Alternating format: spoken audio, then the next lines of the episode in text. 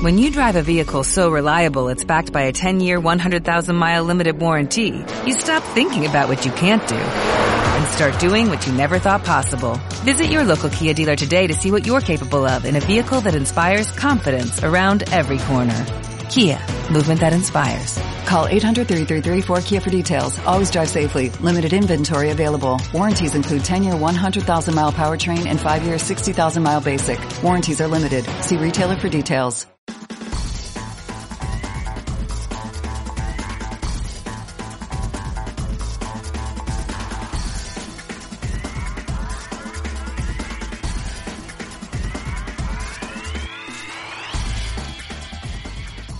Triadictos. Estáis escuchando el episodio 19 de Triatlón y otras drogas, el podcast donde hablamos sobre triatlón, entrenamiento, nutrición, material y todo lo relacionado con este apasionante mundo.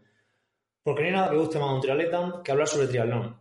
¿Y quién hace posible esto? Pues como siempre, Edu Vela de motivacional.es y un servidor, Seba Abril de tirandofino.net.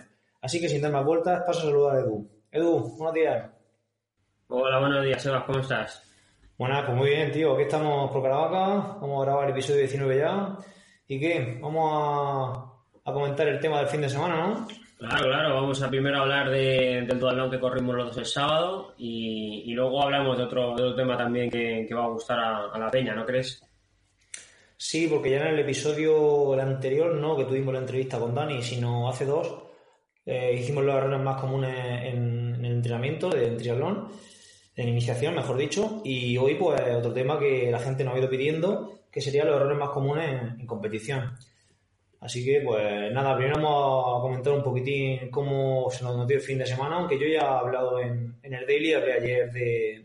hice un poco una crónica mía, pero bueno, dinos tu, tu valoración, aunque en Facebook también he visto algo, pero bueno, coméntanos por aquí algo. Bueno, lo, lo primero es que a mí me gustó, cada vez yo creo que sale mejor el, el dualón ese, eh, de del primero al tercero, si, si has estado, bueno, tú no has estado en los tres, pero yo que he participado en dos y he estado en el, en el primero que se hizo, la organización va a más, el público va a más y luego la, part la participación y, demás también va mejorando muchísimo. Entonces, lo principal es darle la enhorabuena a Dani porque está haciendo un trabajo espectacular y creo que, que, va, que, va, que va a ser, de aquí a unos años, va a venir clubes de, de muchas zonas, no solo de Alicante.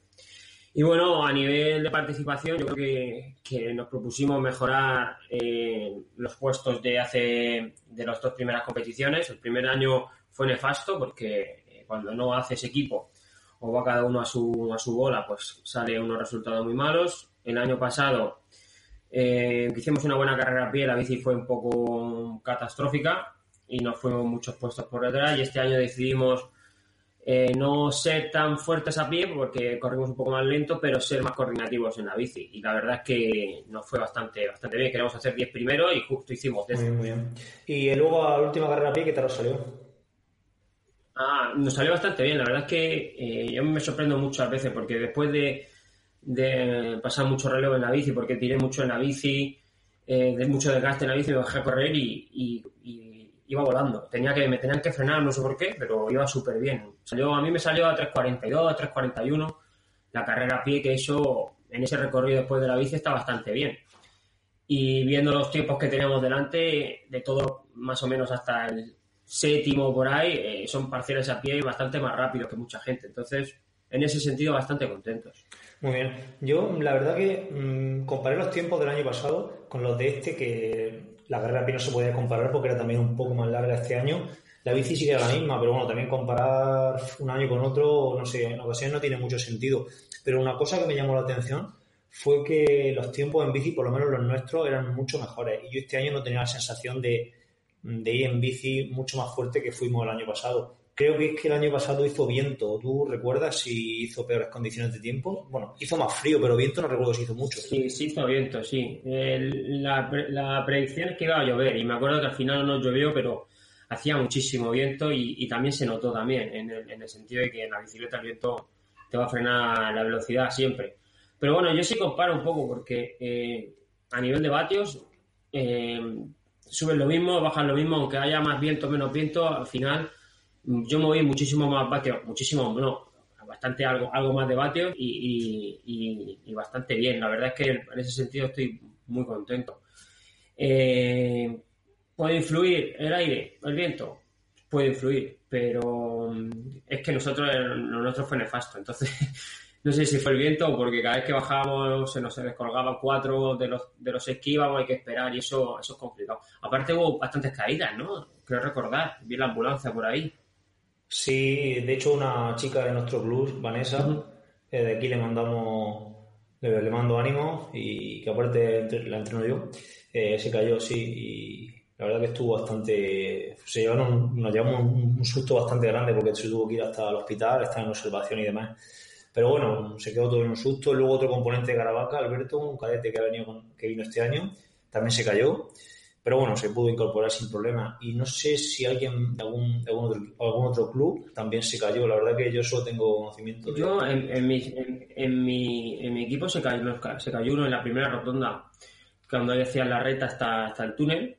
En la primera ronda que hay, que, que no la haces completa, sino la haces media para ir seguir recto adelantando un club, mm, cogió línea continua, pum, y se fue al suelo. Pero bueno, eh, rebotó y se subió otra vez a la bici, o sea que tampoco fue, no pasó mayores. Pero sí yo vi una, vi una ambulancia, creo que Juan Pérez del, Murcia, pero cayó en línea recta, o sea, en recto, porque uno frenó, creo que tocó rueda trasera y se fue al suelo. No sé muy bien la historia, de, o sea, no me la han contado, pero por fotos, por fotos sé que es línea recta y se cayó por ahí.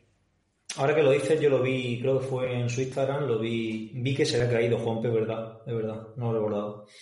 Pero sí, el circuito es lo que hablábamos con Dani, el circuito, yo no sé si denominar peligroso, sí que era muchas curvas y, y claro, y hay que, hay que estar muy atento y al final, pues, ser muy hábil, ser muy hábil en la bici. Yo, es que yo, yo sigo pensando que, que la única curva peligrosa es la que baja de la rotonda de arriba que tuerces a la derecha, porque luego el curveo ese no puede coger velocidad porque no son ni 15 metros, o sea, sales de la curva y no falta ni que das pedales porque ya entras en otra curva.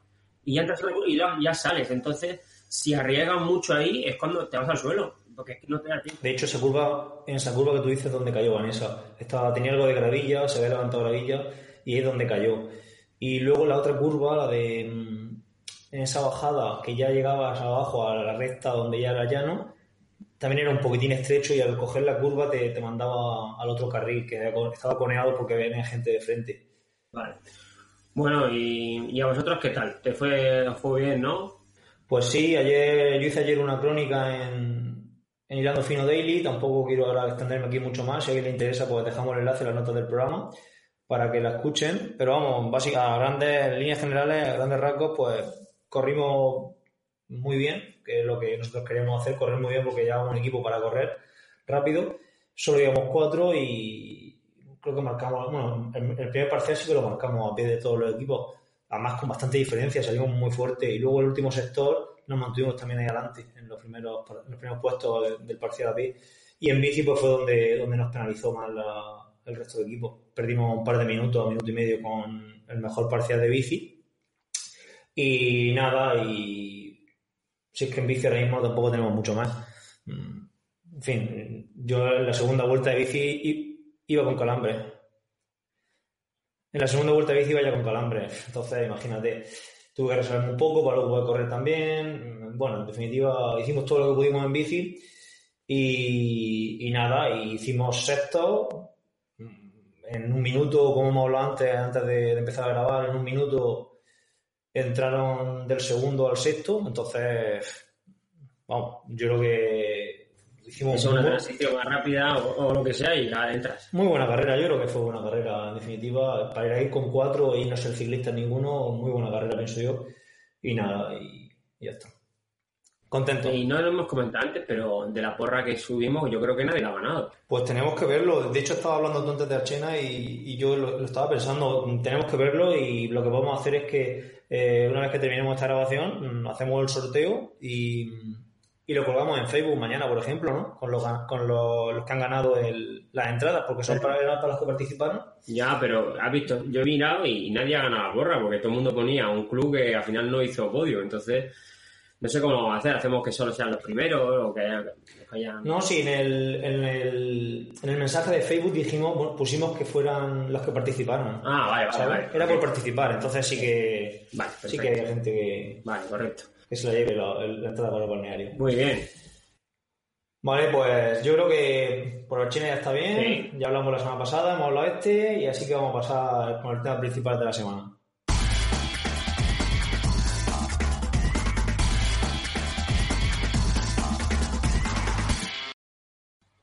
Bueno, pues eh, hoy, esta semana vamos a hablar de los errores más comunes de, de competición, ¿vale? Que puede tener no solo una persona que se inicia, sino también creo que gente experimentada por cualquier circunstancia puede, puede llevar a algún error, ¿vale? Eh, bueno, eh, para empezar, el primer error que solemos cometer es ir por encima de, nuestras, las posibilidades de competición, en la salida del agua, por ejemplo, ¿vale?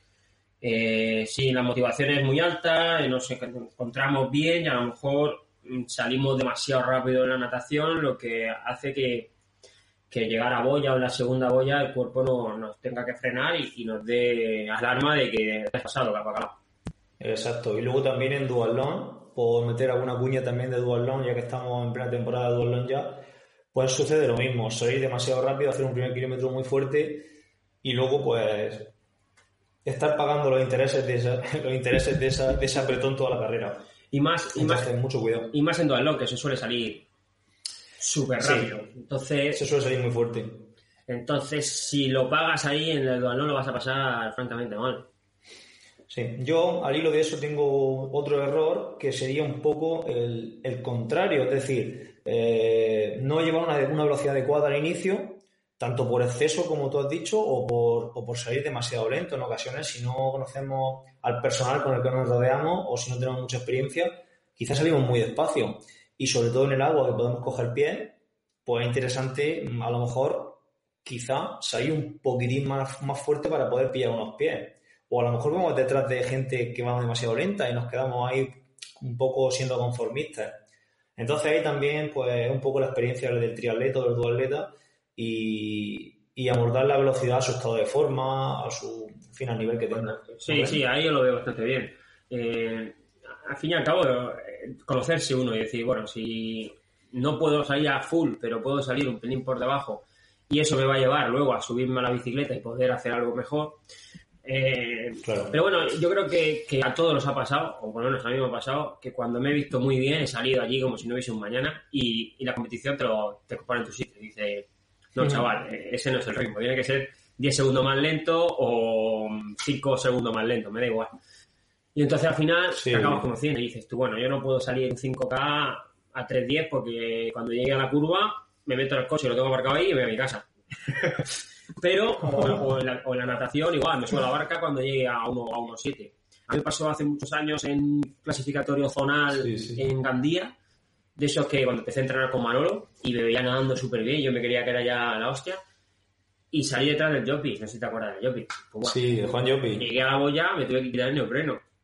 claro, claro, Jopi era un tío que, ganaba triatlón en esa época y yo dije yo detrás de este. Bueno, me tuve que retirar. Me subí a la bicicleta, solo me daban calambres. Calambre por aquí, mejor me pasó Villa, y yo calambres, calambres, y me, bajé, fui a mi casa. Bueno, me fui a mi casa, no, me senté en un banco allí a que me diese el sol. Así que, de, todos, de todos. Algo me llevé, ¿no? Por, lo menos te, por lo menos bueno,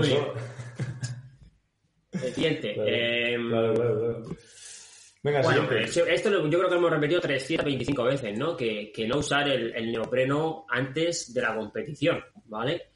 Eh, ponerte el neopreno el día de la competición, y el neopreno va a ser nada más rápido, entonces va, a ser todo unido. No salga muy fuerte, pero el neopreno te va a hacer que salgas fuerte, pues cuando llegues a la boya te tienes que quitar el neopreno. Entonces, hay que usar el neopreno, porque el neopreno te sube el cuerpo, eh, a nivel muscular eh, vas un poco por encima, entonces todo eso tienes que probarlo. Sí, la, técnica es diferente.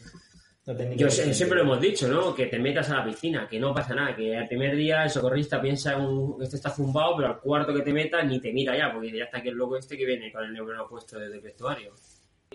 Claro, y luego otra opción sería también nadar con, con pull boy, ¿verdad? Que te sube, te sube la cadera y es bastante, no es lo mismo, pero bueno, mm, se asemeja, se asemeja, se simula el nado, claro. Vale, y luego al hilo de, de no haber probado el neopreno, podemos decir también mmm, no he probado el material que va a usar en competición, zapatillas, mono, no sé si te pone bañador debajo, calcetines, todo lo que se vaya a usar en competición, mm, hay que probarlo antes, los experimentos con gaseosa, ¿no? ¿No crees? Correcto, es muy importante. Eh, porque si no, luego a lo mejor en competición te roza, eh, te molesta, pueden pasar mil cosas. Entonces, lo mejor es que en entrenamientos previos lo, lo hayas usado. Sí, eso es básico. Lo de no estrenar en, no de estrenar en competición, eso es un error de, de, novato que, bueno, ya lo estamos diciendo aquí para que la gente no lo, no lo cometa. Luego, eh, bueno, sigue, sigue tú. ¿Sigo yo? Vale. Luego, en cuanto a la natación, pues este, es que este error es igual que el que, que, he dicho al principio, se puede interpretar como un error o como un acierto. Yo he puesto mm, tomar las boyas muy cerradas, también dependiendo de nuestro, de nuestro objetivo en la prueba. Yo en muchas ocasiones, en lugar de, de coger la boya tan cerrada para, para, hacer menos distancia, ojo que nadie se salte la boya, ¿eh? que por ahí se anda a casa. eh, la tomo abierta para coger menos palos, pillar menos golpes y aunque haga un poquitín más de distancia, pues va un poco más relajado y, en definitiva nada más cómodo. También se puede interpretar como, como, un error. Si vas a disputar bien la natación, pues hacer más distancia, pues quizá no sea lo más interesante. No, yo, yo estoy contigo. Eh, también tienes que saber eh, cuánta gente va a llegar a la boya. Si, hombre, en cabeza está claro que a lo mejor llegan 6 a la boya y, y los palos no es lo mismo que si llegan 30, ¿vale? Entonces, si estás en el grupo de esos 30, yo haría lo mismo que tú. Es preferible salir y seguir con ritmo de brazada y no perderlo, porque el momento que te metes a boya, si te das golpes, pierdes el ritmo de nadar. Y si te abres y sigues, tú sigues a tu mismo ritmo. El que está dentro de la boya perdió su ritmo. Entonces, al fin, al fin y al cabo, cuando él va a coger su ritmo, tú ya con él. Eh, yo, yo optaría por, por, lo tuyo. Por ejemplo, yo cuando compito, eh, muchas veces que ni lo pienso yo voy nadando y yo veo boya, voy a boya, cruzo y ya no, no pienso, voy a abrirme que así cojo menos palos. Yo que sé, en competición a veces a mí eso me nubla y, y como no, no nado más, pues me meto ahí en el grupillo y, y, si el grupillo cierra, pues cierro yo. Si se abre un poco más, pues abro un poco más. Yo voy un poco a lo que haga el grupo también. Claro, lo que haga la gente. También depende mucho de los objetivos de la, que tenga en ese sector, claro. Claro. Luego es importante, yo siempre les digo a la gente que empieza conmigo a entrenar, que tal, que siempre nada en crawl, ¿vale? O sea, la gente se agobia y empieza a nadar brazas, se para, mira a un lado, se quita las gafas. Y, yo siempre les digo, digo, mira, en el momento que te pares y te quites las gafas, son segundos que estás perdiendo la natación. Nada, es que me he torcido, sigue nadando a crawl, mira un poco hacia adelante, busca la boya y sigue nadando a crawl. No nades a otro estilo que no sea crawl, porque eso hace que no pierdas tiempo, porque en el momento que pares a nadar brazas, en el momento que pares, Aparte que si estás en un grupo te van a empezar a dar palos por todos lados porque van nadando y se, y se para uno y te mete una patada de brazo en toda la cara, ¿sabes? Que eso duele un mogollón. Entonces, sigue nadando a crawl, sigue, sigue. Que es que he hecho tres zigzags. Bueno, da igual, sigue, sigue. Nada crawl, que al fin y al cabo vas a nadar más rápido que si no las abrazas. Vale, bueno, pues continuando con los errores que podemos dar en el agua, que podemos hacer en el agua, mm, una cosa que me gusta mucho es cuando estoy en los últimos metros de natación, ir visualizando la, la transición, los gestos que voy a realizar, lo, por el pasillo que tengo que entrar, en fin, un poco hacer una visualización, aunque es complicado porque los últimos metros del agua son muy duros, pero hacer una pequeña visualización de lo que va a hacer a posteriori. Entonces eso es interesante para, para hacer bien la transición. Entonces el error sería, pues bajo mi punto de vista, no hacer esa visualización o no ir pensando en lo que va a hacer después, sino nadar, nadar, nadar hasta salir. Que en fin, que si eres una persona que ya ha hecho muchas, muchas pruebas, quizá no te haga falta, pero nunca está de más. Yo, de hecho, luego en cada prueba, ¿sabes? Sí, no, eh, yo también lo hago. La verdad es que eh, no, no es, es, que estés pensando lo que tienes que hacer, sino eh, recordar los, los patrones, te llamo yo, ¿no? Debes tener unos patrones que siempre tienes que repetir y si llevas dos años haciendo, lo llevas haciendo desde el primero. Si llevas 14, lo llevas haciendo desde el primero. Y eso, ese patrón, tienes que siempre repetirlo. Es salir por aquí, me quito esto, pum, pum, pum, pum, me pongo el pum, pum, pum y salgo en la bici si ese patrón, como dices tú, nadando, no lo, no lo empiezas a pensar, cuando sales a correr ya olvídate, porque ya sales sprintando. Correcto. Luego, también, mm, que está muy relacionado con la visualización, y más con la visualización, con, el observar antes de la carrera la, zona de bosses, la zona de entrada, de salida, en fin, hacer un reconocimiento antes de la carrera en el sitio y luego en casa también, porque la gente no suele leerse los reglamentos, pero en, cualquier competición, en, en la web de Trimurcia, siempre ponen los, los circuitos, las zonas de entrada y salida, pues vaya, eso tardamos cinco minutos en mirarlo y ya una idea por dónde tenemos, que entrar y salir. Entonces, en muchas ocasiones llegamos al, de, la, de la transición de la, del agua, perdón, pues con el pulso a 180, con los ojos revueltos para atrás y no sabemos por qué pasillo tenemos que entrar o nos equivocamos. Y eso es por no haber visualizado anteriormente pues toda la zona de transición. Eso es interesantísimo mirarlo, porque te puede hacer perder un grupo o perderte en los bosses porque hay carreras ya que son, imaginemos un trilón de Fuente Álamo, por ejemplo, que tiene, no sé, cuatro o cinco pasillos de 150 metros, de 100 metros de, de largo. Pues si te equivocas de pasillo, pues la has liado, pierdes un minuto y medio en la transición. Correcto, eso es muy, muy, muy importante también. Bueno, lo que siempre hemos dicho, que es muy importante eh, practicar las transiciones. Si todo esto lo llevas al dedillo y luego no practicas subirte a la bicicleta rápido, pues otro minuto y medio que has perdido. Entonces, también debería, debería el triatleta o el duatleta entrenar en la transición. Exacto. Yo tengo, tengo esta semana, bueno, esta, esta semana estoy entrenando con los cadetes. Mm puesto que ya algunos cadetes, bueno, que en el año pasado infantiles o alevines pasan a la categoría infantil Mm. y como ya hacen en bicicleta entre 8 o 10, eh, este, este, este domingo que viene en el Durón de Calasparra tienen 12 kilómetros en bici con, con cuesta y tal, pues ya sí que les voy diciendo que se pongan sus zapatillas de sus calas y que no corran con que no corran con, con zapatillas de correr. Hay mucha gente que sigue diciendo que los cadetes deben de correr con, con zapatillas de correr, puesto que luego hacen dos kilómetros, pero bueno, yo prefiero que se tiren ahora un año, aunque bueno, ya me estoy yendo del tema, pero bueno, ya termino. No nada. Eh, prefiero que se tiren un, un año, eh, en los años de cadete, corriendo con zapatillas de bici, para que luego cuando pasen absoluto sepan al dedillo cómo hacer las transiciones y estén muy, muy habituados a que estén ahora por ganar 10 segundos en la última carrera a pie sin usar calas, ¿vale? Entonces, al hilo de eso, mmm, les estoy enseñando a hacer la transición bien, a subirse en la bici y sobre todo una cosa, un error muy común de la gente que está empezando eh, a hacer triatlón y, de los, y también los chavales, es que se suben a la bici, saltan sobre la bici y se quedan a 3 kilómetros por hora, 2 kilómetros por hora, haciendo equilibrio en la bici para meter los pies.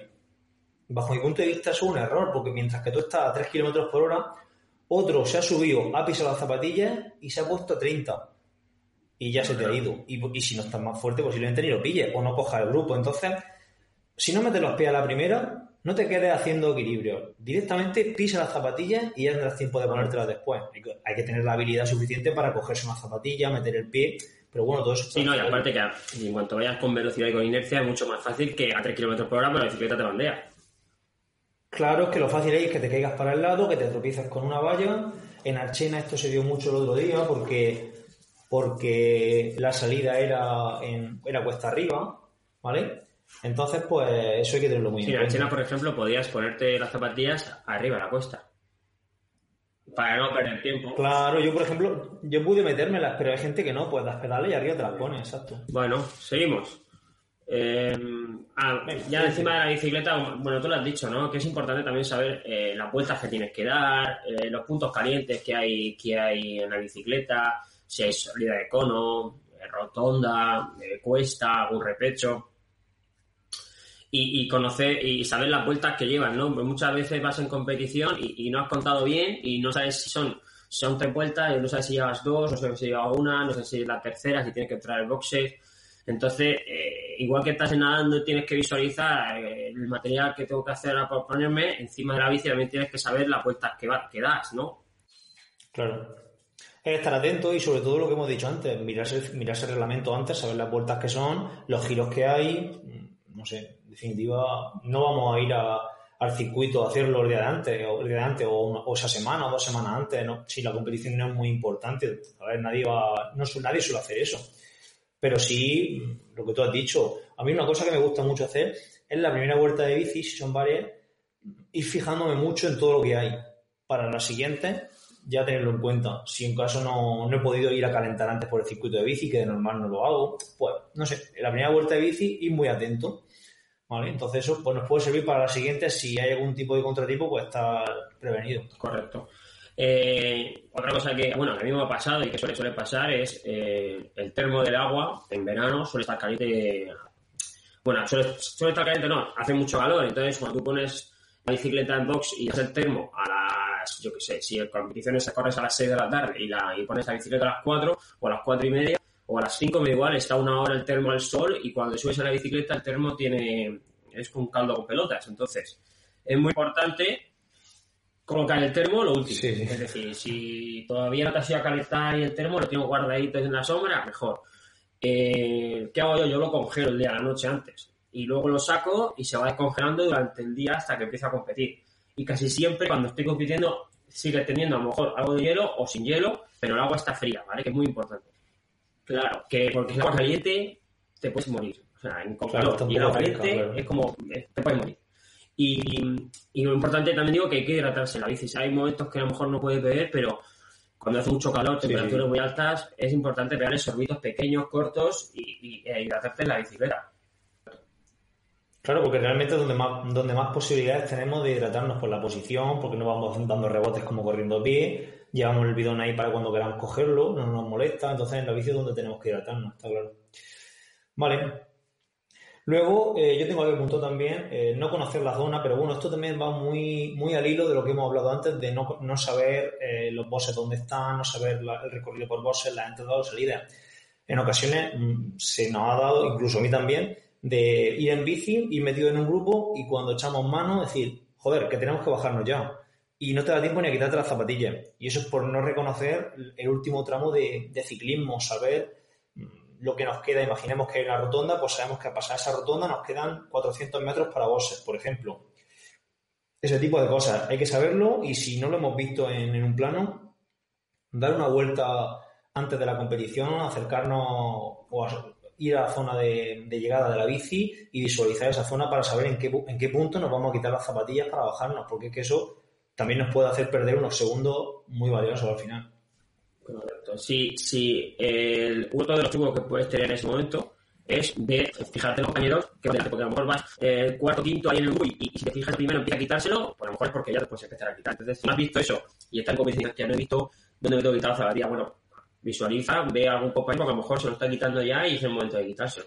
O no, o se está quitando antes y Claro. la has cagado, pero bueno, por lo menos tienes ahí un apoyo. y lo hacéis todos mal, pero bueno. Dos tontos quitándosela a, a, a dos kilómetros, no pasa nada.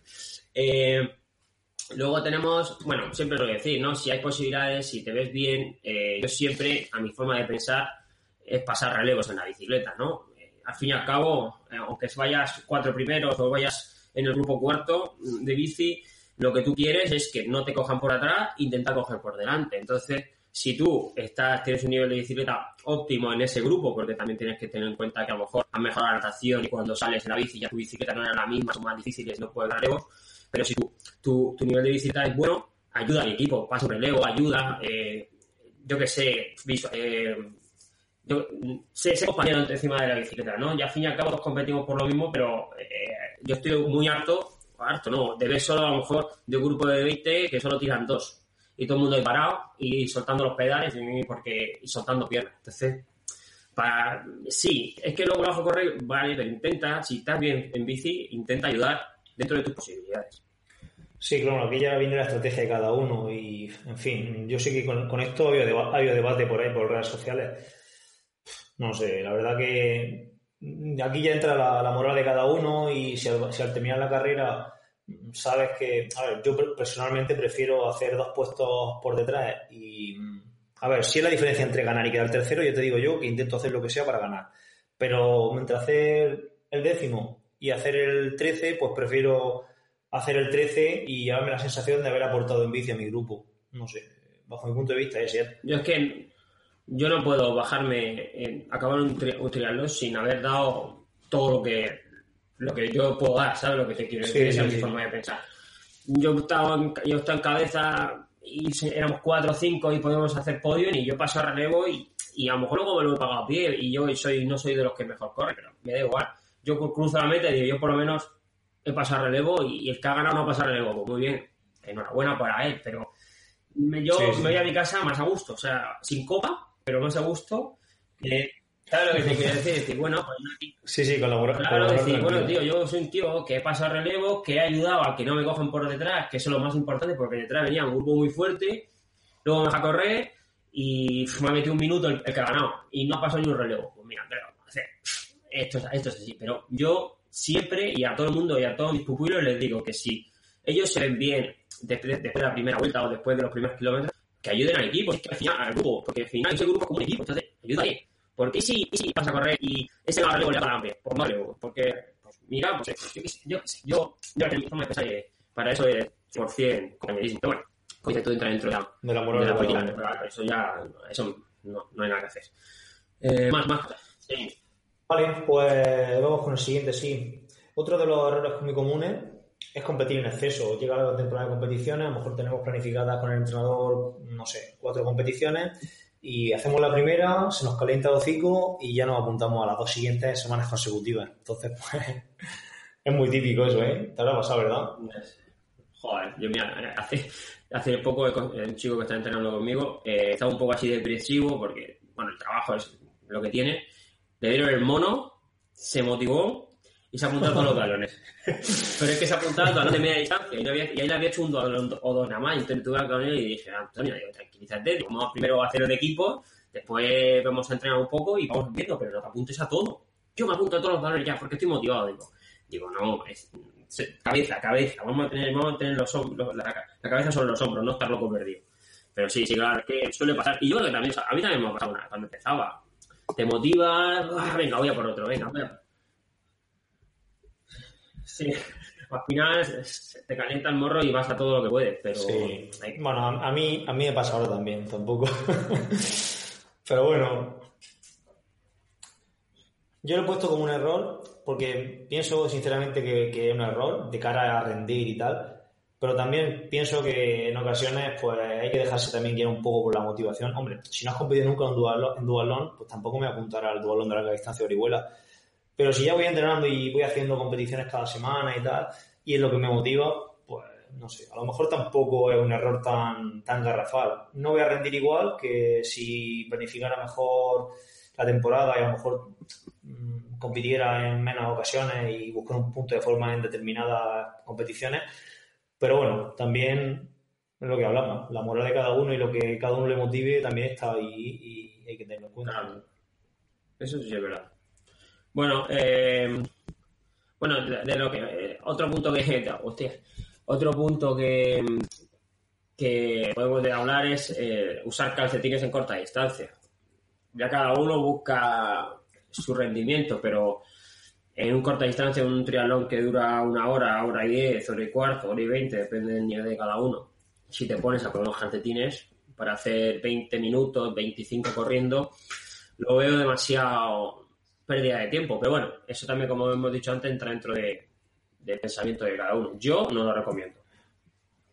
Sí, para la- quizá para el, el corte estaría en, en olímpica, en distancia Sí. olímpica, a lo mejor, Sí. de para arriba. Sí, ¿No? Vale. Bueno, luego en cuanto a material, pues un error muy común es no revisar el material antes de competir, no, no inflar la rueda de la bici, sobre todo en triatletas jóvenes. Yo te lo comentaba antes, un triatleta de los míos de este fin de semana iba con 4 kilos de presión en la rueda, pilló un alcantarillado y pinchó, reventó la rueda. Pues sí, lo, lógico, sí, que no, no inflar en la rueda. Pues revisar el material, limpiar la bici, engrasarla bien para evitar rozamientos, pues son cosas básicas que debemos tener en cuenta sea cual sea el nivel, porque es que no, no tiene sentido ir con la cadena llena de grasa y, y creando rozamientos adicionales. correcto. Eso también es muy importante. El, otra, otra cosa que también es bajarte la bici y pensar que eres eh, Alistair Bobby y meter, y meter unos ocitos que dices tú, madre mía, te parece que va. Y cuando llegue a la vuelta, como he dicho antes, cuando des la vuelta a la esquina, te meten en el coche y te vas a tu casa. Entonces, hay que salir también un poco con cabeza, ¿no? En 5K. Yo creo que igual que con la, la natación sales a full y a lo mejor revienta, pues no salir a full, pero tampoco ir parado, yo qué sé, eh, ir conociéndote un poco más. Si sales, si sabes tú que si vas a salir para como si fuese un 200 y a los 300, 400 metros te va a sonar la campana en la cabeza, pues intenta que te suene la campana en la cabeza a falta de 200 metros para llegar, que ya son 200 metros para llegar, ¿no? Sí, por, por norma podemos decir que yo soy debido a la gente salir a lo mejor 5 segundos más rápido que el ritmo medio que vaya a llevar en la prueba. Pues poder, es, un, es un error asumible, 5 es un error, mejor dicho, un, un margen asumible de, de velocidad de más, ¿no? Hacer unos 5 segundos, 6 segundos y luego pues ponerte otra vez a tu ritmo medio. Correcto. Por ejemplo, para que la gente, lo, que- lo sepa, si tu ritmo medio es a 4, pues salir a 3.54, 3.55 y luego, si cuerpo te va a llevar a 4. Claro. Así que eso, eso, vamos, matemático. Claro. Pero bueno, a lo mejor esos segundos que tú has metido ahí eh, son 5 o 6 segundos que al compañero que ha salido a 4 porque es un poco más reservón, no te coge, ¿vale? Pero, y a lo mejor coges al que ha salido a 3.20 a- o a 3.40, porque se- en lugar de pasarse al ritmo que es a 4, el cuerpo lo regula a 4.20, porque tiene que regularlo. Y luego vuelve a 4, pero claro, el tramo ese de 3.40 a 4.20 y de a 4 lo has pasado tú y te has metido a lo mejor 15 segundos, que ya va acelera y no, no le recorta ni le. Sí, y luego hablando de todo esto, es que psicológicamente es mucho más interesante ir cogiendo gente que que te vayan cogiendo a ti, ¿sabes? Por salir demasiado rápido. Eso es muy importante. Bueno, y ya lo que hago, y para, para terminar en, mi, en, mi punto, en mis puntos estos que, que he desarrollado, eh, en las transiciones es muy importante agarrar la bicicleta por el sillín. En Archena he visto infinidad de fotos, la gente cogiendo la, bicicleta por el manillar. Es incomodísimo correr por, con el manillar. La lleva la bicicleta justo detrás, no la, no la ves.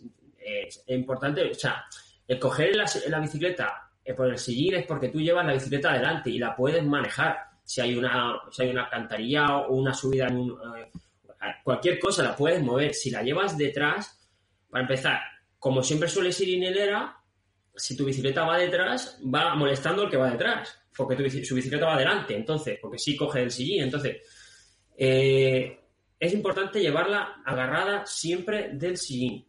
Sí, sí, sí, eso, eso está claro.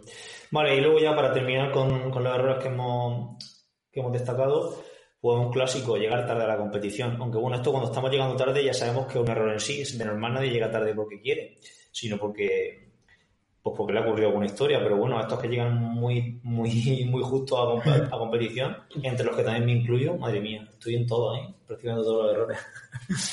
eh, puede llegar antes, ir tranquilos, calentar bien, hacer las cosas con tranquilidad y, y en ocasiones muchos de los errores anteriores eh, se, se, producen por llegar tarde. Entonces, pues es interesante llegar a tiempo para evitar todos los, otros errores. Eh, eh, un error que no hemos puesto y que ya, pues ya te podemos terminar, la alimentación y la comida antes de la competición. Porque mucha gente, por ejemplo, hablando de Archena, eh, todos mis pueblos me decían, corro a las 3 y cuarto, ¿a qué hora como?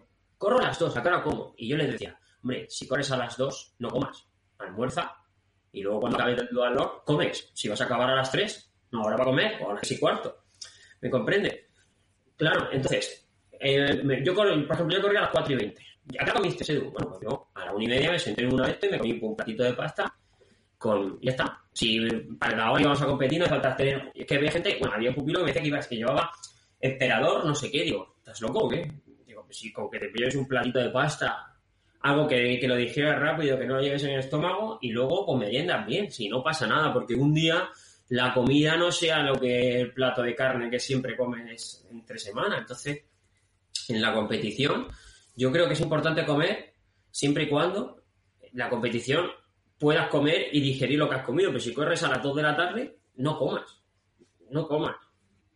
Sí, y luego eh, hay competiciones que son por la mañana, ¿no? Imaginemos a las 10 de la mañana y hay gente, y yo conozco gente que se levanta temprano y se, y se atiza un plato de, macarrones, nada, nada, más levantarse por, por, por, meter hidrato y no sé. Mm, a, ver si recuerdo, a ver si me acuerdo y pongo el enlace de, la entrevista a Iván Raña. No sé si lo ha, no sé si la has escuchado en. ¿Dónde ha sido? Creo que ha sido en la revista Triatlón o en Triatlón Noticias, no recuerdo ahora, lo voy a mirar sobre alimentación y sobre cómo, cómo entrenar ahora y cómo y la, dinámica de alimentación que lleva, que está muy interesante y puede abrir los ojos a más de uno. Ah, pues perfecto, muy bien, eso viene muy bien. Yo, por ejemplo, y una anécdota que tengo en el Campeonato de España en Águilas, es que, corríamos a las 3, me llego, aparco y tengo a dos pupilos comiendo allí un plato de pasta a las 12 y media, o a la, no, corríamos a las 2 y media, no me acuerdo. Y le digo, ¿por qué estás comiendo? Y dice que corremos ahora. Y le digo, pero si es que después de competir vas a poder comer. Yo lo hago muerta bien, pero no comas. Pero, o sea, un plataco de pasta, ¿qué pasa? Uno que. Alguno hecho los macarrones, ¿sabes? Encima, encima eh, le echan, le echan tomate. muy bien, eso es perfecto. O sea, tomate y ajo. Sí, y ajo, como, como ligero. Y cebolla. Bueno, Edu, pues vamos a cerrar hoy, hoy el programa, ¿no? Sí, muy bien. Venga, pues nada, pues nos despedimos, no sin antes recordaros que no dejéis de pasaros por triatlonyotradrogas.com barra episodio 19 Ahí podéis encontrar la forma de contactar con nosotros. Ya sabéis que podéis suscribiros al programa en iTunes, iBox y también en Spreaker y que ahí podéis dejarnos valoraciones, si son positivas mucho mejor, comentarios, si son positivos también mucho mejor, ¿no? y cualquier reseña y comentario que nos hagáis, pues será bien recibido. Ya sabéis que nos escuchamos el próximo miércoles. Un abrazo de Caravaca y hasta entonces. Otro de